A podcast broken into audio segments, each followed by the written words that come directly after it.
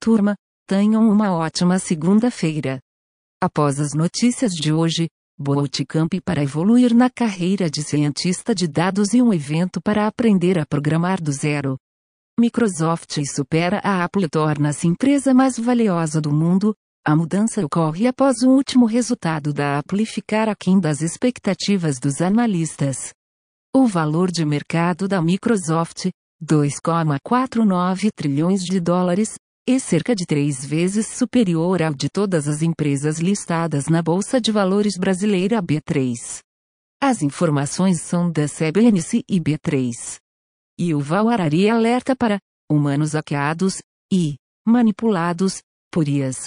O filósofo e autor do livro best-seller Sapiens afirma que é preciso começar a regulamentar inteligências artificiais agora, já que a coleta massiva de dados faz que grandes corporações conheçam uma pessoa melhor do que ela mesma. Assim como algoritmos de recomendação hoje indicam o que assistir e o que comprar, eventualmente, e as poderão indicar o que estudar na faculdade, onde trabalhar, com quem se casar e até mesmo em quem votar. As informações são do site Futuris. Startup está criando humanos digitais para trabalhar no metaverso, Sumachines, pretende desenvolver uma força de trabalho digital através do seu sistema, Umas OS, plataforma de animação 3D autônoma com inteligência artificial embutida, que aprende continuamente através de interações com pessoas reais. A plataforma servirá para atendimento a clientes, vídeos promocionais e educação. As informações são do site TVerge. Nova pesquisa sobre o uso de celular entre crianças brasileiras. 82% das crianças de 0 a 12 anos já possuem ou utilizam o celular dos pais. Entre os principais usos estão o estudo, que aumentou durante a pandemia, comunicação e entretenimento enquanto os pais realizam outras atividades. As informações são do Tecnoblog.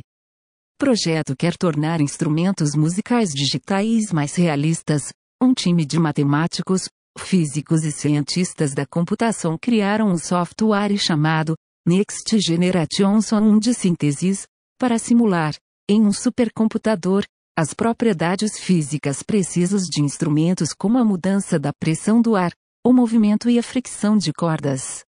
Um dos músicos envolvidos no projeto acredita que essa nova geração de instrumentos digitais mudará o futuro da música, com a desvantagem de que menos pessoas aprenderão a tocar instrumentos físicos.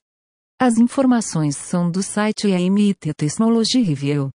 OpenAI cria rede neural para resolver problemas em testes de matemática escolares. O sistema possui quase o dobro da precisão de um modelo GPT-3 ajustado. Apesar de crianças do ensino fundamental ainda conseguirem uma pontuação superior ao resolver os mesmos problemas, o novo modelo é importante porque inteligências artificiais atuais possuem pouca habilidade de raciocínio em várias etapas utilizando o senso comum. O sistema foi treinado para reconhecer erros e tentar repetidamente até encontrar a solução. As informações são do blog da OpenAI. Plataforma de jogos online Roblox fica três dias fora do ar. O sistema, que permite programar e jogar criações de outros usuários, ficou indisponível entre quinta-feira e domingo. Em seu blog, a Roblox afirma que teve dificuldade em diagnosticar a causa do problema, que envolvia o sistema central de sua infraestrutura. Microsoft e Sega anunciam aliança estratégica. A ideia é produzir jogos globais, em larga escala, dentro de um ambiente de desenvolvimento de última geração, construído em cima da plataforma Azure. O Supergame, seria uma dessas novas iniciativas, com foco na criação de comunidades online utilizando os ativos de jogos desenvolvidos pela SEGA ao longo dos anos. As informações são da página de imprensa da SEGA.